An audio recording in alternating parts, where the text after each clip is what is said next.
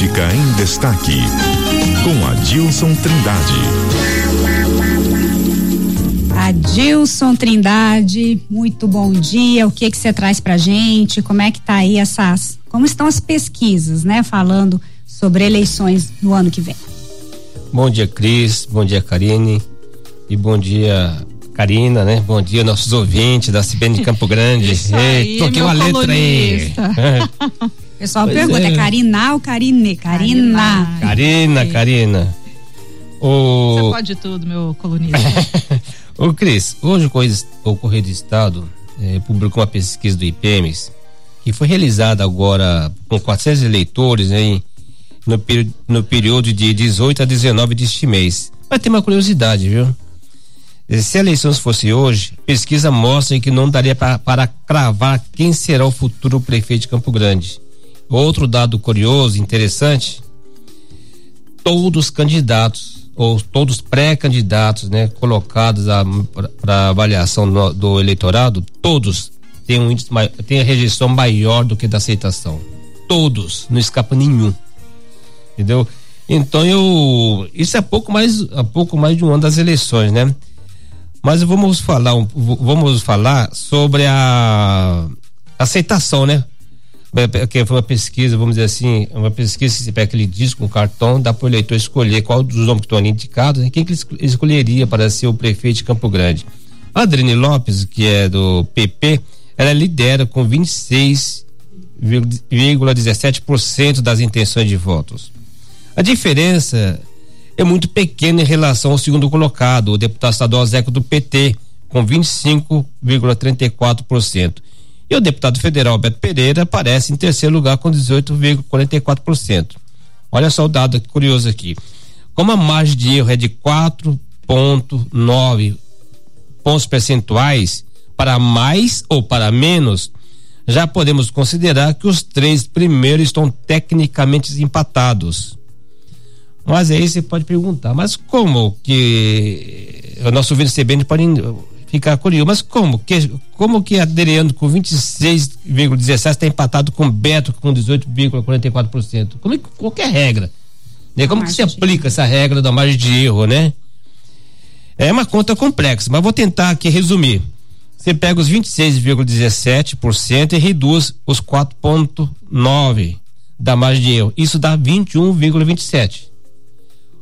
Né? 21,27. E se for aplicada a regra para mais, soma-se os 26,17 com os 4,9, de atingindo um índice de 31,08. Ou seja, pela pesquisa, a Adriana poderia ter de, ter de 21,27 a 31,08% das intenções de voto. Essa pesquisa, hoje, pela metodologia, né, para essa margem de erro, ela teria esse índice. E para chegar ao empate com Beto, que está em terceiro lugar com, com o terceiro lugar, é somar os 4,9 com os 18,44 da sua aceitação, dando um total de 23,34%. Por isso, a imagem de erro é contabilizada para mais ou para menos. Você joga Adriane para menos e joga o Beto Pereira para mais. Dá empate técnico entre os dois. Adilson, mas nesse momento, o que na sua leitura esses nomes, né, devem ficar mais atentos, né? A aceitação ou trabalhar esse índice de rejeição?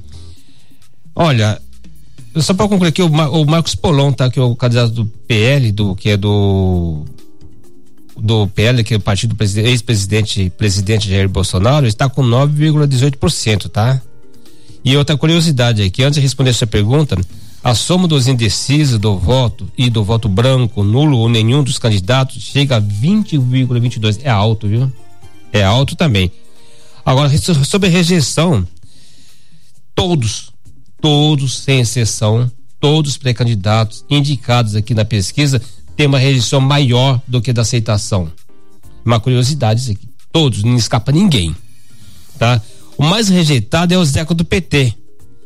O IPEMES verificou que 47,42% dos eleitores não votaria nele de jeito nenhum para prefeito da capital.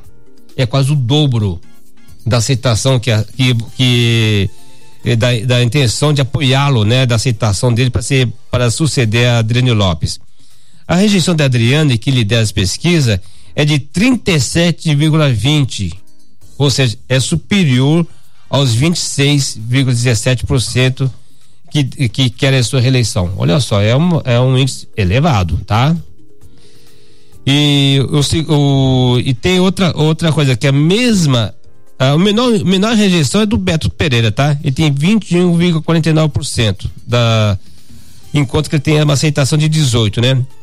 Agora, o, o outro dado aqui é o a rejeição do Marcos Polon. Ele é quase o triplo sabe, da rejeição, da aceitação dele. Ele, tem, ele é rejeitado por quase, por mais de 26%, sendo que ele tem apenas uma aprovação, ou seja, assim, aceitariam ele para ser prefeito, só 9,18%. É alto, viu?